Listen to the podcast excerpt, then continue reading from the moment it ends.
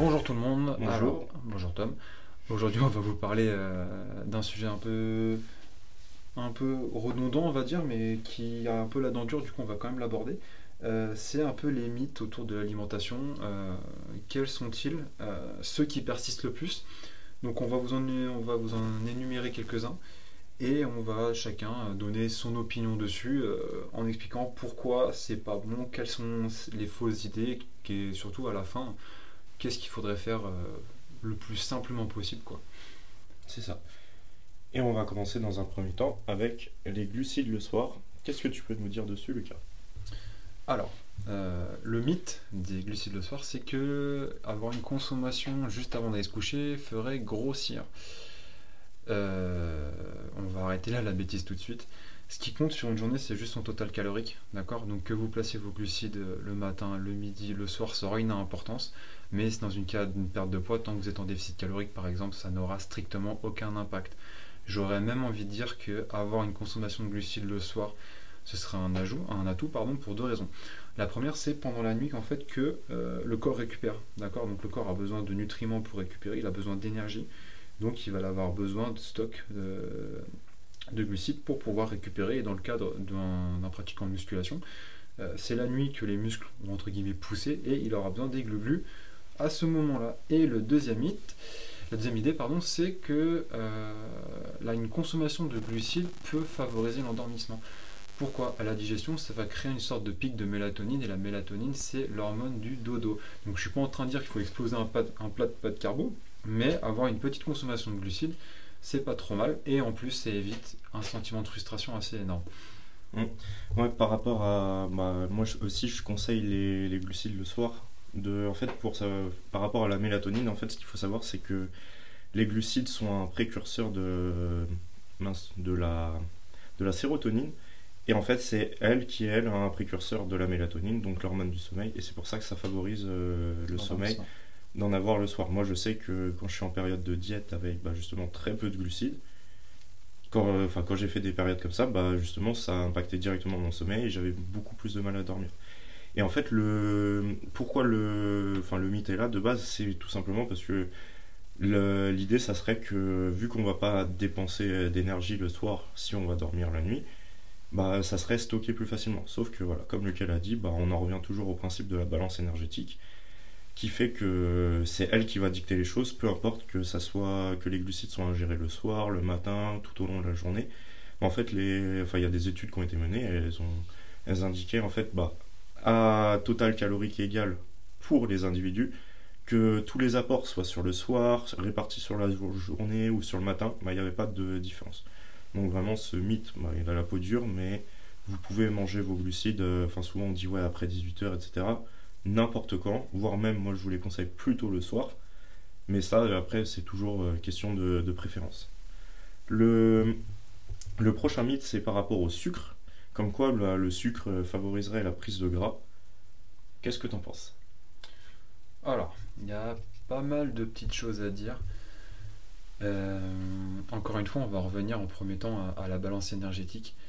Euh, si vous avez un excès en consommation, vous allez grossir. Si vous avez un déficit, vous allez maigrir.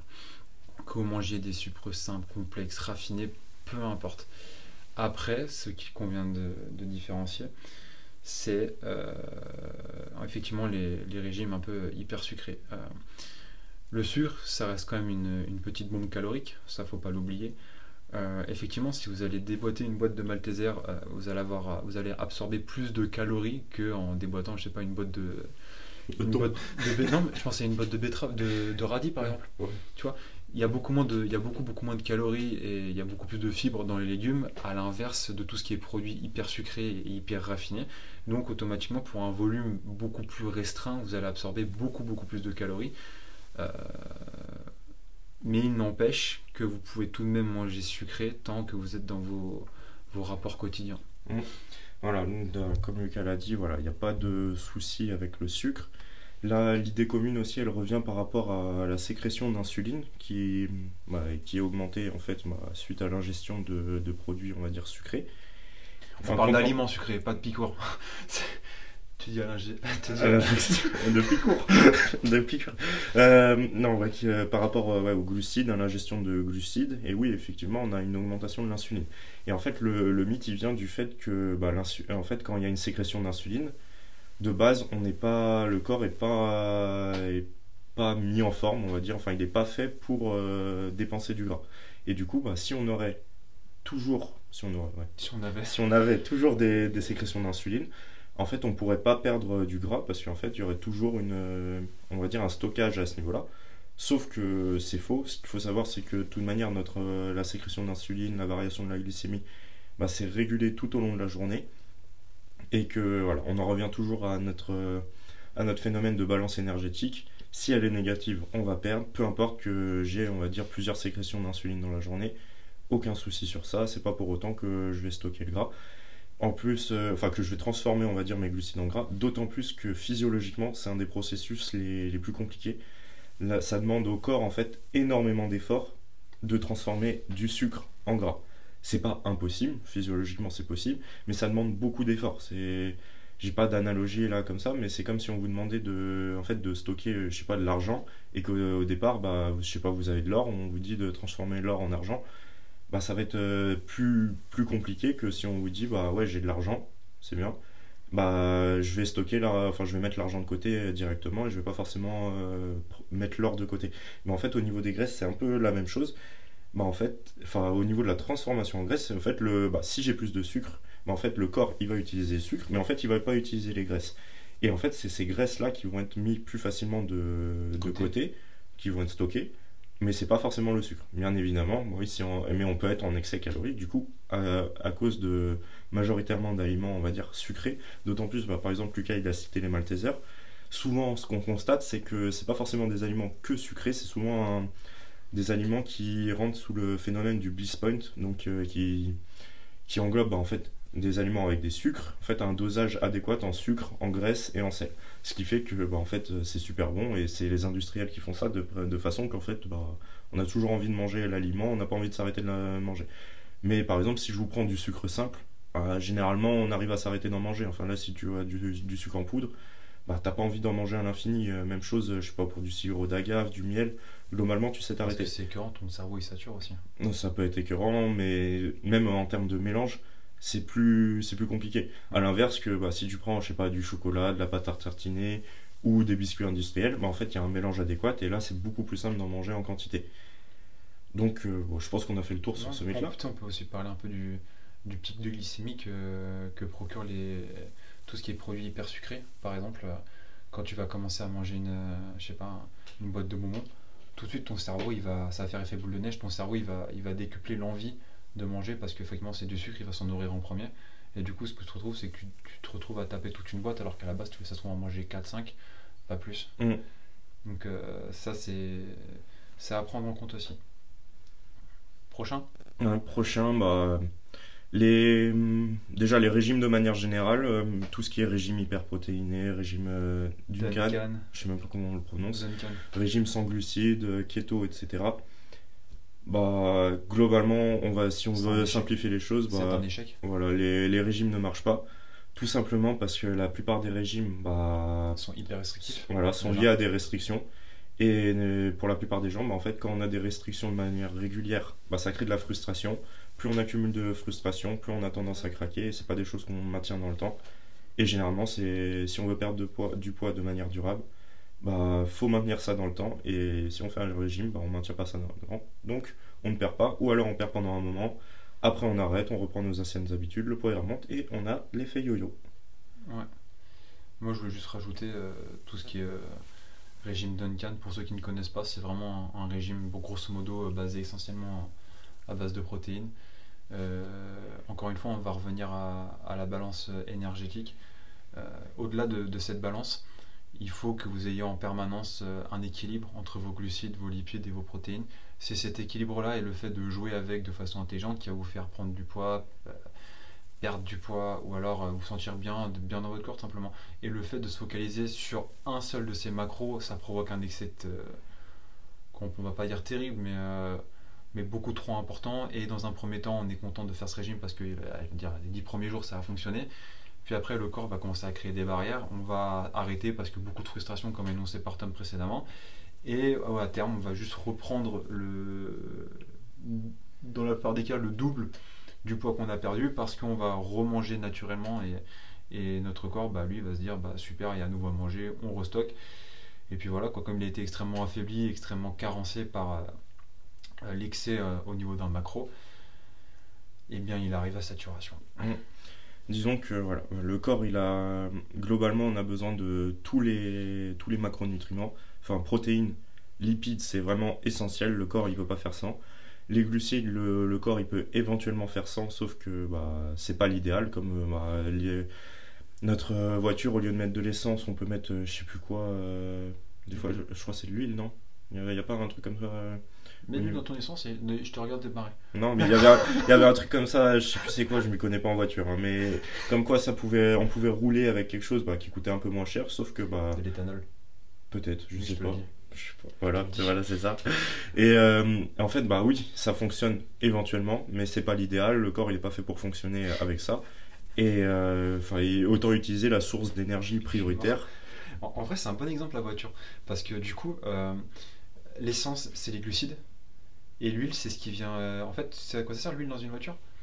Non. En gros, c'est injecté dans le moteur pour, pour huiler euh, toutes les petites pièces pour éviter que ça pète. Mm.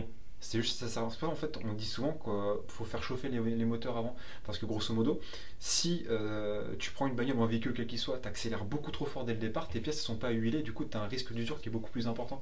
Et ouais, il faut s'échauffer. mais voilà, c'est voilà, c'est pas parce que le corps peut faire sans que c'est mieux de faire sans. Et ça, c'est valable bah, pour tous les macronutriments, même si bah, éventuellement il y a certaines personnes pour qui ça fonctionne bien, pour qui ça convient bien, que ce soit les régimes keto ou carnivores. Moi, c'est ce que je vois le plus dans mon entourage, qui potentiellement peut être intéressant, enfin, peut être intéressant, qui peut convenir à certains et ça peut donner envie. Mais pour la majorité des gens, bah, c'est des choses trop restrictive pour que ça puisse tenir dans la durée, même si ça peut donner envie à un moment ou à un autre. Hmm. Bah, du coup, on en vient au, prochain sujet. Euh, j'allais dire le jeûne intermittent, mais bon, il est, déjà. C'est un régime, plus qu'il est, c'est juste qu'on décale sa fenêtre anabolique. Il n'y a, y a, pas forcément beaucoup de choses à dire dessus. Ça peut fonctionner, ça peut pas fonctionner. C'est ça dépend des individus. Euh, l'idée, pour ceux qui ne savent pas, c'est juste de créer une sorte de fenêtre où on ne mange pas, par exemple, pendant 8 heures. On, va juste pousser un peu plus la nuit plus loin pour forcer vulgairement le corps à brûler des calories. Encore une fois, c'est encore la question de l'équilibre calorique. Tant qu'on est sur ces cales, on perd. Tant qu'on n'est pas sur ces cales, on perd pas.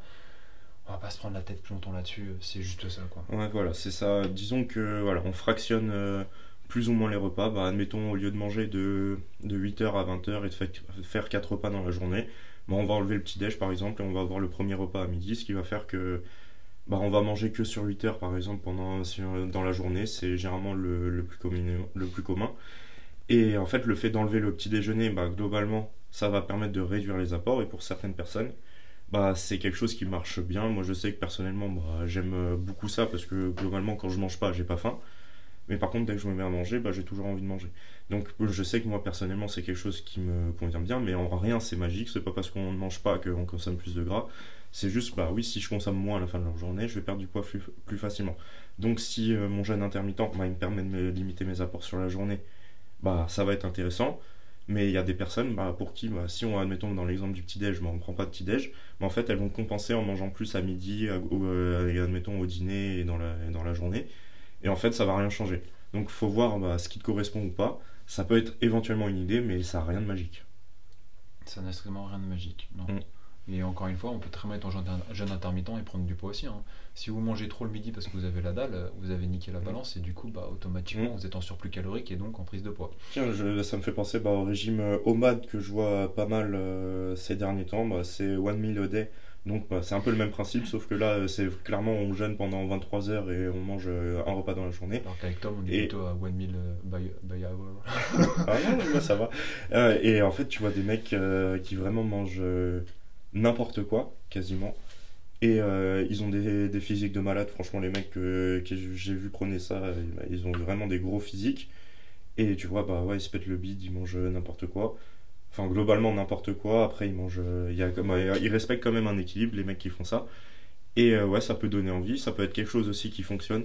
Mais là, contrairement potentiellement au jeûne intermittent, je le conseille beaucoup moins dans la mesure où si on veut, on va dire, euh, optimiser la, la synthèse, euh, enfin la prise de muscle, en fait, il faut optimiser notre synthèse euh, protéique et donc, avoir, une euh, répartition. voilà, avoir une répartition de nos apports en protéines sur la journée.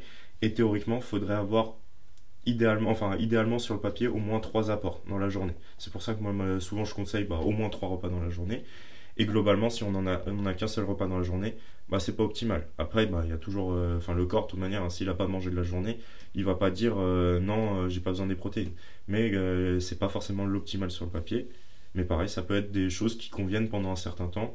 Si vous voulez manger moins, bah ouais, peut-être faire un repas dans la journée, mais je vous le conseille pas trop, Non, pas du tout. Voire pas du tout, voilà. Mais moi, je sais que des fois, ça me donne envie quand même. Après, Ou si- euh, c'est pas si vous faites voilà un repas de Noël, vous mangez pas de la journée, ça passe. Du coup, prochain sujet, les deux prochains se rejoignent. On peut manger n'importe quoi tant qu'on est sur ses cales et que toutes les calories se valent. Ça, Bah. c'est un des plus gros mythes, je pense. Ouais, c'est surtout qu'on en a parlé pas mal, on a parlé beaucoup de balance énergétique là, etc. On vous a dit ouais tant qu'on est en déficit, on perd du poids, tant qu'on est en maintien, bah, le poids il est stable, si on est en surplus, le poids il augmente. Mais ça veut pas dire qu'on peut manger, on peut manger n'importe quoi tant qu'on est sur ses calories, parce que bah moi souvent je vous je mets un peu l'analogie au niveau du, du budget. En fait, euh, bah, admettons, bah, tu as, un budget tous les mois pour euh, tes dépenses. Bah, en fait, si tu tes dépenses, tu les répartis sur n'importe quoi, bah, il y a certains trucs potentiellement prioritaires où tu n'auras pas assez d'argent pour, ou euh, bah, ça va pas être euh, bien réparti. Et globalement, il faut répartir ses apports de manière plus ou moins intelligente. Bah, ça veut pas dire qu'on est vraiment, il faut avoir des trucs hyper précis. Mais euh, voilà, Tout- euh, on peut pas manger n'importe quoi. Enfin, ça, en fait, au niveau perte de poids, ça va pas forcément influencer. Mais en fait, en termes de composition, en termes d'énergie, en termes de santé, ça, là, ça va grandement C'est ce influencer. que je voulais aborder, moi. Euh, prenons, on prend deux individus qui vont tous les deux être en déficit. Il y en a un qui a mangé n'importe quoi mais qui va respecter ses calories. Le deuxième qui va manger n'importe quoi, enfin qui va bien manger en respectant ses calories. Euh, les deux, ils n'auront pas du tout la même énergie dans la journée, ils n'auront pas du tout la même composition corporelle, ils n'ont même pas du tout la même texture de peau, pas la même apparence. Il y en a un qui sera plus susceptible que l'autre de- à faire de la rétention d'eau. Euh, il y en a un qui peut avoir des énormes croûtes barres dans la journée. Euh, celui qui mange n'importe quoi, il sera plus susceptible de craquer parce que forcément, quand on mange du sucre, le sucre appelle le sucre et automatiquement, Mm. bah, euh, pourquoi pas manger une autre petite boîte de bonbons euh, ou de chocolat ou n'importe quoi. hein. Donc c'est le, le manger n'importe quoi, non. Par contre, se faire plaisir la journée rais- raisonnablement, oui, ça c'est complètement possible. Mm. Mais après, encore une fois, c'est ce qu'il faut, c'est une question qu'il faut se poser. Que qu'est-ce qu'on veut? Est-ce qu'on veut manger n'importe quoi et prendre le risque que, que ça que, que ça pète ou qu'on revienne à une mauvaise alimentation, ou effectivement prendre en, mettre en place des habitudes saines en se faisant plaisir. Ouais, bon, euh, c'est un principe assez important, c'est le, le principe au niveau de la satiété. Voilà. Théoriquement, au niveau des cales, bah voilà, ça peut être équivalent, etc. Mais au niveau de la satiété, ça peut être différent. Ça, tout à l'heure, on n'en a pas parlé au niveau des sucres. Mais voilà, ce qu'il faut savoir, c'est au niveau des sucres, du coup, je le rajoute. Bah en fait, tout, une, fois qu'on va dire qu'on a le processus de, digestion, bah, en fait, que peu importe ce qu'on a mangé comme aliment glucidique, bah en fait, c'est ça circule dans le sang sous la, sous la même forme, donc euh, sous la forme de, de, glucose. Et, euh, et en fait, peu importe que ça soit, on va dire, des sucres rapides euh, issus de sucre blanc, de bonbons, de fruits, ou à l'inverse de sucres, on va dire, plus complexes issus de, de féculents, de pâtes, etc. Mais en fait, une fois que c'est digéré, ça aboutit à la même chose. Sauf que ça va pas demander autant de, de mécanismes euh, au niveau de la digestion, ce qui fait que en fait, ça va pas entraîner la même chose au niveau satiété. Et généralement, bah, plus on a des sucres rapides, plus ils sont digérés rapidement. Puis on a la Et mm, voilà, plus on a la dalle, parce qu'en fait, l'indice de satiété, il va être beaucoup très moins, faible, ouais. beaucoup moins élevé. Et euh, ça, bon, l'indice de satiété, il est influencé par pas mal de choses. Mais c'est pour ça. Après, voilà, ça dépend des choix qu'on veut faire. Est-ce que, bah, moi, je sais que, admettons, bah, je préfère. euh, oui, j'ai globalement mes, mes apports de glucides sous forme de féculents, mais j'ai certains sucres rapides parce que je sais que ça me fait plaisir, etc. Mais je sais que d'un côté, ça va moins me remplir. Ça, ça peut être une, euh, des choix qu'on fait au quotidien. Et donc, bah, ça peut influencer, mais ce qui, pour moi, est primordial, c'est l'adhérence qu'on aura, à- en fait, à, à long terme. Et on a même Sur, pas parlé euh, des vitamines. Non, on n'a pas parlé. On pas parlé, Bah, tu veux en parler à propos de quoi? Bah juste, euh, on peut pas manger n'importe quoi quand, tant qu'on est sur ses cales, parce qu'un individu qui va manger entre guillemets n'importe quoi, Ah oui, c'est vrai. euh, Ouais. bah, automatiquement il S'il a bouffer, zéro fruits, zéro légumes, ouais. voilà, il va bouffer de la calorie vide, euh, il aura aucun apport conséquent, il aura une, une carence monstrueuse dans tout ce qui est minéraux, tout ce qui est vitamines. Donc euh, sur du court terme, ça, peut ça peut peut-être fonctionner, mais par contre sur du moyen long terme, c'est sûr que il va, il va complètement craquer. Mm. Bah, en fait, on a, on a parlé de besoins en termes de macronutriments, en termes de protéines, en termes de graisses. Bah, le corps, en fait, il a des besoins en termes de, de vitamines, de minéraux. Et en fait, si on n'a pas ces vitamines, ces minéraux-là, bah, ça va faire que bah, on a moins d'énergie, on tombe malade plus facilement, on est, on est plus fatigué, potentiellement on se blesse, on peut avoir des soucis au niveau de la contraction musculaire, au, niveau de certaines réactions chimiques dans le corps. Et en fait, globalement, on fonctionne moins bien parce qu'en fait, il y, a, y, a, des soucis. Imaginez une entreprise, bah, il y a plein de salariés. Les salariés, c'est les macronutriments, les vitamines, etc. Bah, s'il y en a qui sont pas là, ils viennent pas travailler, bah, l'entreprise elle fonctionne pas de manière optimale et les pneus bah, jamais sur la voiture. là, on va, on va, tout faire euh, à propos de la voiture. Mais euh, voilà, retenez que voilà, on peut, on peut pas manger n'importe quoi tant qu'on est sur ses calories. Toutes les calories ne se valent pas, même si globalement ça va dicter bah, la prise ou la perte de poids, parce que je peux avoir euh, une alimentation hyper saine, hyper adéquate, etc admettons, mais souvent ce qui se passait, moi je voyais bah, des personnes qui mangeaient, euh, ils se disaient ouais, je mange euh, des amandes, c'est sain, etc. Mais elles mangeaient 12 euh, poignées d'amandes dans la journée, ce qui faisait, bah ouais, globalement c'est un aliment sain, mais globalement tu es en surplus calorique, du coup ton poids il baisse pas. Et les gens ils comprenaient pas, ouais, je mange sain, etc. Ouais, je mets. deux avocats par jour. Non, je mets deux cuillères d'huile d'olive dans ma salade. Ouais, c'est bien, j'ai déjà 200 calories d'huile dans ma salade. J'ai. ouais, voilà, les, les, avocats, bah ouais, je mange deux avocats, bah super, t'as 600 calories dans ta journée. Et c'est pas l'avocat qui va te caler, on en revient sur la satiété. Globalement, les graisses, euh, elles sont pas rassasiantes du tout. Et c'est pour ça, bah, voilà, toutes les. Tu sais ce qui est le produit, enfin l'aliment le, le, plus rassasiant qui existe? Euh, Le plus rassasiant pour moi. Ah, bah après, en termes de glucides, je sais que c'est la pomme de terre. Après, c'est un aliment. Je parlais en termes d'aliments en général. C'est les aliments visqueux. Tu penses à quoi? Euh, je sais pas, c'est. Euh, tu, vois, tu vois, Nevin, mm. Nevin Anton. je pense à de la jelly du coup. Mm. Tout ce qui est visqueux en fait, ton, ton estomac. Ah, en rapport calories. Comment ça, en rapport calories? Bah, En rapport calories-satiété ou en termes de grammage satiété? Parce que c'est pas la même chose du coup. Je pensais plus en termes de grammage. Genre, tu prends un gros volume d'un aliment visqueux, tu vas être extrêmement calé, même s'il est faible en calories. Et tu vas être sans doute même plus calé que pour le même volume d'un aliment non visqueux. Bah, de toute façon, le, enfin, il n'y a pas de secret. Hein, le, corps, il réagit à comment. Enfin, l'estomac, il est rempli. Plus il va être rempli, plus il va être rassasié. Après, bon, il, pas, il se fait pas duper non plus. Hein. Si tu le remplis de salade, t'inquiète pas que tu auras faim un peu plus tard. Mais, mais, ça, ça influence euh, grandement. Ok, du coup, prochain sujet, Tom, tu vas te faire plaisir dessus le ah. cholestérol et les œufs. Alors, moi je vais expliquer le mythe et Tom il va se faire plaisir et on va lui mettre une minute plus. Euh, alors, le cholestérol et les œufs, le mythe est le suivant. Depuis des années, on nous répète qu'un excès d'œufs peut produire du mauvais cholestérol et c'est dangereux pour le cœur. Dans cette phrase, je viens de résumer l'une des aberrations monstrueuses qui traînent depuis les, derniers temps. Euh, Tom, vas-y, fais-toi plaisir. Bah, en, vrai, pour l'instant, ça me choque pas complètement. En soi, si on peut avoir des soucis de cholestérol, et ça va entraîner des soucis de santé. Sauf que, souvent, ce qu'on nous répète, c'est oui, fais attention à ce que tu manges. On a vu euh, la, enfin, la, sortie des margarines, etc. Parce qu'il y avait soi-disant moins de cholestérol, etc. Et en fait, bah, on s'est rendu compte que le cholestérol sanguin, il était influencé à environ 10 à 20% de, par l'alimentation. Donc, une petite partie, il est essentiellement influencé par euh, bah, la sécrétion au niveau de, je sais plus quel organe, mais enfin au niveau de, notre corps et pas forcément au niveau de l'alimentation. Et en fait, à travers là, bah, on avait certaines limitations sur les aliments avec du cholestérol, notamment les œufs. Alors que, et en fait, les recommandations en termes euh, de consommation d'œufs, ça serait deux œufs par semaine si je me trompe pas. Ce qui est pour moi complètement débile parce que l'œuf c'est un super aliment, c'est vraiment un des aliments les plus intéressants il va être, oui, riche en cholestérol, mais il va être riche en graisse, des, graisses, des graisses. En bon cholestérol, c'est des bons nutriments qui y a à l'intérieur. C'est ça mhm. qu'il faut faire. Il faut des, des, graisses de bonne qualité, des, enfin, des protéines, beaucoup de, de vitamines, de, minéraux intéressants. Et en fait, ce qui fait que vraiment l'œuf, c'est un super aliment. Et moi, j'avais le, le débat, bah, enfin le débat. J'avais la, discussion avec un, un de mes médecins euh, quand j'étais plus petit. Et en fait, euh, moi, je prenais 6 œufs, 5 à 6 œufs tous les matins. Enfin, je voulais prendre 5 à 6 œufs. Et le, médecin m'avait dit oui, ça va potentiellement poser des soucis au niveau du cholestérol. Et en fait, bon, j'avais fait une prise de sang avant de commencer ma, ma, enfin, on va dire ma complémentation, mais j'allais dire bah, ma consommation d'œufs de manière aussi régulière que ça. Et en fait, bah, après une, une, autre prise de sang, après quelques mois de consommation, ce qu'on voit, c'est que bah, mon cholestérol global, il a diminué. Bizarrement, il a, il a diminué. Mon taux de, de mauvais cholestérol, il a diminué aussi. J'étais en dessous des normes. Par contre, le taux de bon cholestérol, du coup, moi j'étais au-dessus des normes.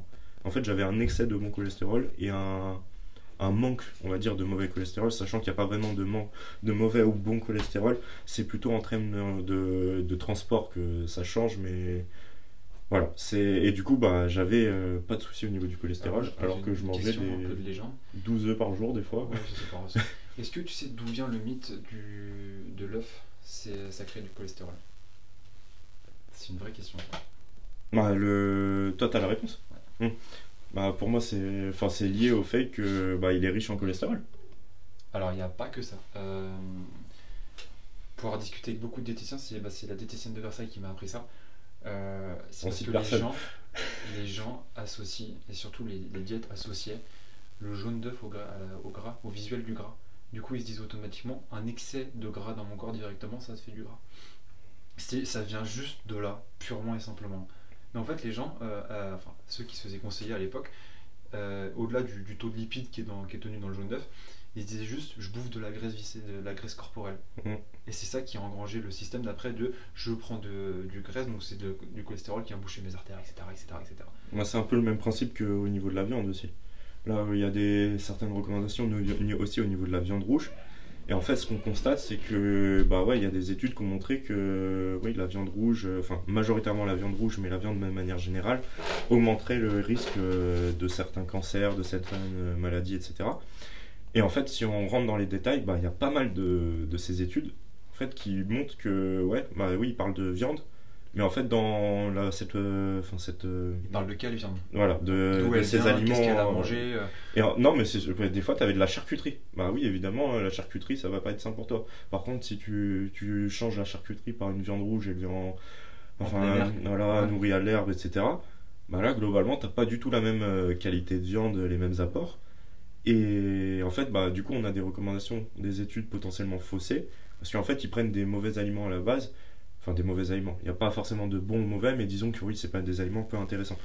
Et euh, bah, derrière, oui, ça va fausser les recommandations, alors que potentiellement, si on mange de, admettons, bah, de la viande rouge de, de bonne qualité, on pourrait peut-être même en manger tous les jours. Je m'affirmerai pas sur ça, mais je pense que pourrait avoir des études sur le sujet si jamais ils ont le budget, parce que ça coûte cher mais ça pourrait être intéressant de voir que c'est pas forcément problématique sur la santé. S'ils veulent des cobayes pour manger de la viande avec Tom, je pense qu'on est bien volontaire.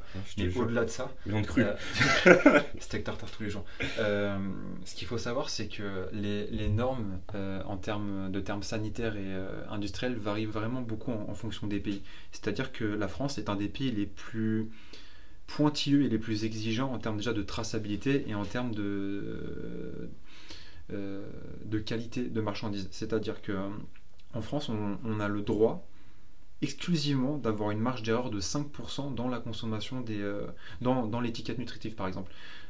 donc grosso modo, si je traduis, vous prenez un, paquet de jambon Erta, vous le retournez, vous voyez qu'il y a pas mal de saloperies dedans, mais au-delà de ça, ces saloperies sont à peu près juste au niveau des pourcentages.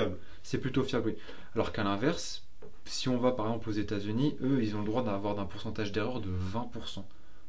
20%, c'est quasiment qui tout double. Mm. C'est aberrant. Donc, ce que disait Tom tout à l'heure, si on fait une étude entre un Français et un Américain, euh, pour la même consommation de viande, là je parle en termes de quantité, mais avec des viandes par exemple industrielles de chez eux, industrielles de chez nous, ça n'aura pas du tout le même impact. Et encore une fois, euh, ça se trouve, euh, si on prend encore une fois, on fait une étude avec un individu mangeant de, un bovin qui a, qui a bien brouté toute sa vie, qui a une vie paisible, qui a été massé, alors qu'à l'inverse, on prend l'étude d'un, le cas d'un Français qui a accès, qui n'a eu accès qu'à de la, très mauvaise viande gavée au, Médoc. Euh, ouais, le, résultat sera, sera incomparable. Mm. Mais gardez bien en, tête que l'origine de la, des aliments, de façon générale, est très importante et que la traçabilité varie énormément en fonction des pays, qu'on a de la chance pour ça en France d'avoir une, une réglementation hyper pointilleuse bon, hyper pointilleuse, mais il y a quand même, euh, bon, si on se penche euh, sur le sujet, il y a quand même euh, pas mal de, triches, mais ça, je vous inviterai à voir Euh, je sais plus le nom du livre, euh, c'est un truc, ils ne nous disent pas tout. Enfin, c'est un mec qui travaillait bah, justement dans, le, dans l'agroalimentaire et il expliquait toutes les magouilles qu'il y avait en fait pour trafiquer les aliments, passer les contrôles, etc. Mais globalement, oui, voilà. En France, franchement, on a de la chance parce que bah, voilà, c'est ce qu'on mange, c'est assez fiable, enfin, on sait à peu près ce qu'on mange. Alors que dans d'autres pays, ils vont te vendre un truc et franchement, tu sais même pas. Enfin, on va, on va te dire du porc, tu t'es même pas sûr que c'est du porc ou des trucs comme ça. Euh, là, on va parler du lait et des produits laitiers. Alors, tu vas ou j'y vais? Bah, euh, vas-y, je compléterai. Alors, euh, le mythe du lait. très simple, c'est dangereux pour la santé, c'est inflammatoire pour les muscles. On n'est pas des veaux. on n'est pas des veaux, exactement, blablabla. Bla, bla, bla, bla, Et pourtant en contradiction avec la pub Les produits laitiers sont nos amis pour la vie. Donc, deux mythes qu'on va vous, vous expliquer euh, gentiment. Euh, ce qu'il faut savoir, euh, très simplement, c'est quand on est, on a une, un enzyme digestif qui s'appelle le lactase qui permet de digérer le lait parce que le lait est, est un facteur, est un aliment primaire et, un de nos besoins primaires pour notre croissance. Donc, tant qu'on a un besoin de croissance continue, en fait, notre corps va fournir cette enzyme qui permet de digérer le lait et les produits laitiers de façon générale. Sauf que lorsqu'on commence à, atteindre notre, notre pic de croissance et de façon, euh, forcément de taille, mais en, en, termes de, maturité, si on devient un, adulte à peu près dans, ces eaux-là, euh, le corps cesse de fournir cette enzyme et du coup c'est là où les réactions euh, problématiques commencent à apparaître avec le lait. Mais c'est juste qu'on ne le digère pas. C'est juste ça qu'il faut prendre en compte. Donc c'est valable pour tous les produits laitiers. Après, encore une fois, en fonction des individus, certains vont produire des enzymes, d'autres non. Mais euh, l'idée est complètement fausse de dire qu'il faut arrêter de boire du lait car c'est extrêmement inflammatoire. Ok, si tu bois 3 litres de lait alors que tu as 0 enzyme digestive par jour, euh, au bout d'un moment, c'est que tu es un peu con quand même. Ah, tu vas le sentir. Tu vas le, ah, tu vas le sentir, mon gars. tu vas te le matin, tu seras ballonné, gonflé, ah, horrible. Alors qu'à l'inverse, si effectivement tu as des petites carences en enzymes et que juste de temps en temps tu te fais plaisir avec du fromage, ça va rien te faire ça va passer au milieu de ta digestion tranquillement. Donc faut pas se priver. Encore une fois, l'excès est mauvais. Et si certains veulent remanger des, produits laitiers, euh, moi je vous invite à vous tourner vers des, produits euh, qui sont en fait marqués euh, sans lactose. Mais alors c'est pas des, produits sans lactose, c'est juste des produits qui ont été enrichis en plus en lactase pour permettre l'absorption et la digestion. Donc ça c'est vraiment un plus pour ceux qui ont des petits problèmes digestifs. Et ce qu'on disait tout à l'heure avec Tom, moi ce que je vous invite aussi à, vous tourner vers l'origine des, fromages. Si vous prenez un comté qui a été élevé par un petit berger du fin fond de la, montagne, ça va être un régal à manger, le, produit il est tracé, il va être exceptionnel. Alors que si vous achetez une boîte de Roquefort qui vient, je sais pas, de Chine ou, d'Australie, qui a fait des semaines de voyage, posez-vous les bonnes questions quoi. Mmh. Bah, tout, dépend, tout, dépend, toujours de la, déjà de la qualité des aliments. Potentiellement pareil si on mange du. Enfin si on mange, si on boit du lait potentiellement, le lait le plus intéressant, ça va être le lait au lait cru. Mais il bah, faut voir si on, si on le digère bien, etc. Et voilà, on n'est pas tous égaux par rapport à cette digestion du lait. Ça, vous, bah, vous pouvez tester, voir si on, vous digérez bien les produits laitiers ou pas. Et si vous trouvez que vous les digérez bien, globalement, il n'y a aucun intérêt à les enlever euh, comme certains voudraient le faire pour, tous pour tous. Parce que bah, voilà, c'est globalement des très bons aliments qui sont riches en protéines, riches en calcium et potentiellement dans d'autres euh, nutriments. Là, si vous, voulez vous renseigner sur le sujet, moi je vous invite à lire le livre de Vassili, en fait, bah, le lait, euh, enfin, sur le, lait Anjou démon. Et il analyse toute la littérature scientifique sur le sujet. Et on y voit que, voilà, franchement, bah, le lait et les produits laitiers, c'est plutôt quelque chose d'intéressant. Si on prend des produits de bonne qualité, etc. Après, voilà, il faut toujours faire attention aux graisses. Et euh, voilà, euh, si on, on, le digère ou pas, globalement, si, vous nous écoutez, vous êtes plutôt euh, européen. La majorité des Européens digèrent le lait. C'est pas du tout comme, comme, enfin, si on va dans les pays asiatiques, bah il y a beaucoup moins de personnes qui digèrent le lait. Du coup, oui, ça va être beaucoup plus problématique. Potentiellement, si on va, enfin, sur chez les Africains, pareil, ils digèrent moins bien le lait que, que nous, les, on va dire, enfin que nous, que les Européens qu'ils euh, digèrent quand même mieux que les Asiatiques. Bah, si on va en Amérique, euh, bah, c'est un peu un brassage de tout ça. Mais globalement, ça dépend aussi de nos origines pour voir si on, si on le digère. Parce qu'en fait, il y a une influence bah, au niveau épigénétique. Globalement, bah, les, enfin, si on a des descendants européens, bah, en fait, ça fait des millénaires que nos descendants ils sont habitués à boire du lait.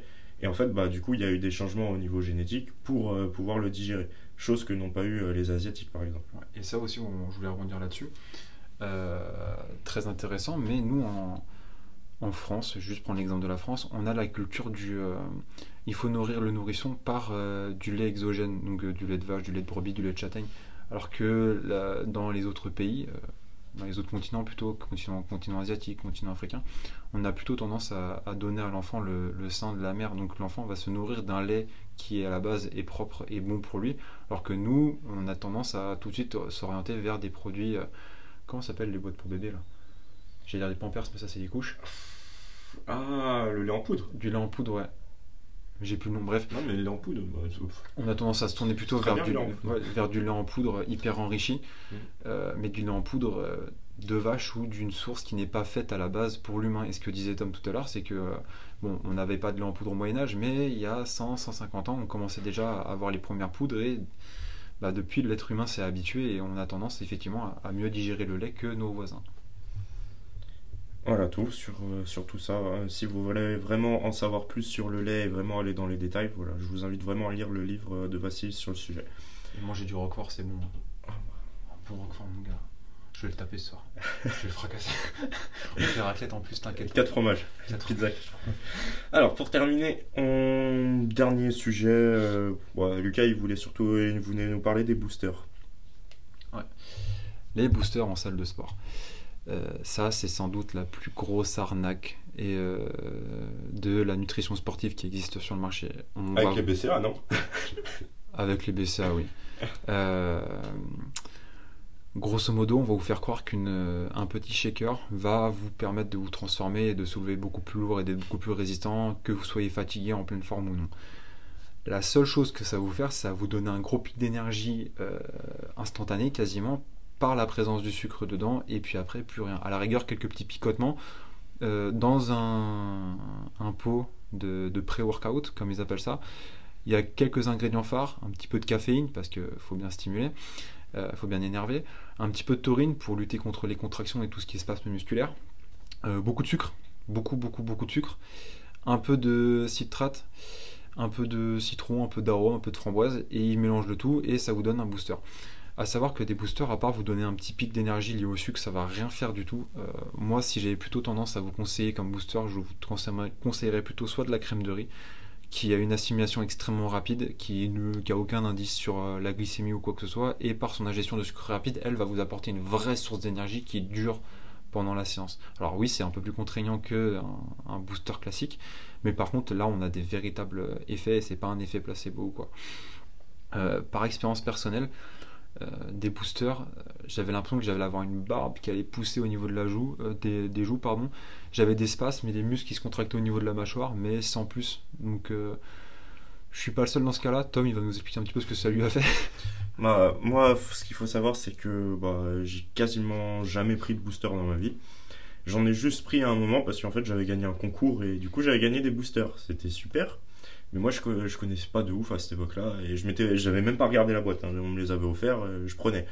Et en fait, moi, je prenais ça avant les matchs de football américain. Enfin, j'en ai pris avant quelques matchs. Bizarrement, j'ai jamais eu de crampes de ma vie. Bah, j'en ai pris, je crois, 3 ou 4 fois avant un match de foot US. J'ai eu 3 ou 4 fois des crampes. Parce que bah, ça, ça, ça coïncidait pas avec euh, ce type d'effort-là. Donc, euh, globalement, c'est fait avant la c'est fait pour avant une séance de musculation et pas avant autre chose. Parce que là, je sais qu'il y y a certains sportifs euh, de, fin, de sport collectif ou individuel qui nous écoutent. Prenez pas des boosters avant vos matchs. C'est complètement con, vous allez juste avoir des crampes. En fait, le seul truc qui va se passer, c'est que vous allez avoir un énorme, euh, une réponse, euh, je dire, organique, métabolique, parce qu'il y a un énorme effet placebo dans ces produits. Donc, si vous associez le fait que prendre une petite cuillère de poudre, ça va vous transformer en, en Son Goku, c'est sûr que votre esprit est déjà conditionné à surpasser. Alors que en réalité des choses, il va strictement rien se passer du tout.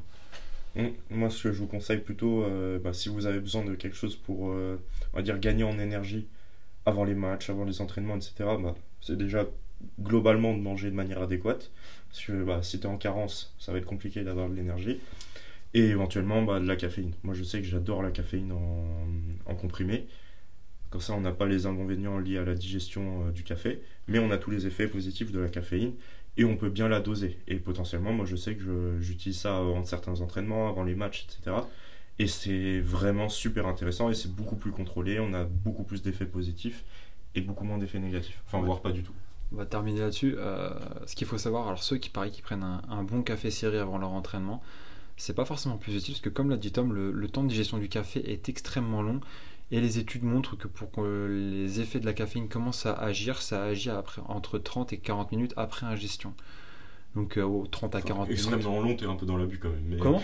Extrêmement long, t'es un peu dans l'abus. Bah, c'est long quand même, parce que quand tu prends ton café, t'as envie que ça pousse tout de suite. Et, euh, et ouais, du coup, euh, en général, au bout de 30 à 40 minutes, notre séance est déjà bien entamée pour ceux qui s'entraînent correctement. Si vous le prenez juste avant. si vous le prenez juste avant. Euh, pour ceux qui s'entraînent correctement, vous êtes déjà bien entamé dans votre séance, déjà bien cuit. C'est seulement maintenant que vous allez avoir les effets intéressants de la caféine qu'il aurait mieux fallu placer euh, en début de séance. Donc, euh, nous, ce qu'on vous recommande, ce serait soit de prendre de la caféine en, en comprimé ou en gélule. Ça, c'est le top. Avec une Mais source pareil, toujours un- avec un petit délai avant. avec un petit Enfin, délai avant. dites-vous que voilà, pour moi, la, la- la durée d'assimilation, même si c'est en, en comprimé, ça va être une trentaine de minutes. Et en fait, bah, ça va mettre une trentaine de minutes à faire effet. C'est pas parce que tu la prends que tu vas direct être, euh, Être chaud bouillant. bah, être chaud bouillant ou alors c'est juste dans ta tête. Sachant que l'effet placebo est quand même assez fort. Avec une petite source de glucides rapide. Voilà. pour éviter ouais. d'encombrer l'estomac. Euh, le but euh, avant d'aller à la salle, c'est pas de ou d'aller dans une activité physique quelle qu'elle soit, c'est pas de faire un vrai repas pour éviter d'encombrer euh, l'estomac par euh, déjà de la- un surplus calorique qui est, qui est pas forcément intéressant. Et en plus- pour pas avoir une grosse digestion. une ouais, pour, avoir, pour éviter d'avoir une perte d'énergie liée à cette digestion, donc juste une source de glucides rapide, euh, un petit coup de caféine et, et go casser des barres. C'est ça. Il y a, imaginez un peu le. Et, on a oublié, et surtout le plus important, c'est qu'il faut avoir des acides aminés euh, en circulation en permanence, donc euh, On va pas être à jeun. pas Au être niveau jeun. protéique. Au niveau protéique, ouais. Donc moi, ce que j'aime bien faire, c'est en général, soit je prends une, une petite source de protéines rapide, genre je me fais 15-20 grammes de, de viande juste avant. Et, euh, mais par contre, de la viande, euh, pas forcément plutôt de la viande blanche, pas de la viande rouge euh, hyper riche en fibres, parce qu'au niveau de l'assimilation, ça va être super long sinon. Euh, Qu'est-ce que je voulais dire? Ah oui, imaginez pour moi le, en gros le combo euh, caféine-sucre. Enfin, sucre, on dit. euh, Enfin, c'est glucides rapides. Ça va être euh, vraiment bah, l'optimal. En fait, si on prend soit l'un, soit l'autre, ça va être bien. Si on prend les deux en même temps, c'est vraiment le meilleur moyen pour optimiser ça. Généralement, le. Imaginez un peu le, le café, ça permet de. C'est un peu comme si vous aviez un. Au niveau de la. Si on revient encore sur la voiture, un peu comme si vous appuyez sur l'accélérateur. Qu'est-ce qu'il va dire? Et en fait, euh, le- les sucres, ça va être l'essence. Vous pouvez appuyer sur l'accélérateur, mais si vous n'avez pas le carburant nécessaire, bah, ça sert à rien d'aller plus vite. Vous allez juste bah, avoir plus d'essence plus rapidement. Alors que si derrière, bah, le réservoir, il est rempli, bah, là, oui, vous pouvez accélérer. Et du coup, la caféine dans la voiture, c'est quoi? Oh là là, tu m'as perdu là. Je, je sais pas si c'était clair, mais vraiment, euh, c'est un peu moi l'analogie que j'ai en tête. Ouais, c'est très très clair. C'est très très clair. Bah, je crois qu'on a fait le tour. hein. On, s'était dit 20 minutes. On a, on a parlé un peu plus. Ouais, c'était intéressant aussi. hein. Donc du coup, on, on vous dit à la prochaine. Puis n'hésitez pas à continuer à nous faire des retours, c'est intéressant. Et puis, euh, et puis- Voilà, bah, merci de votre écoute, merci des partages, merci du soutien. Et euh, pareil, voilà, si vous avez d'autres mythes euh, que vous souhaitez que qu'on discute dessus, bah, n'hésitez pas aussi. Ok. Voilà. À la prochaine. À la semaine prochaine.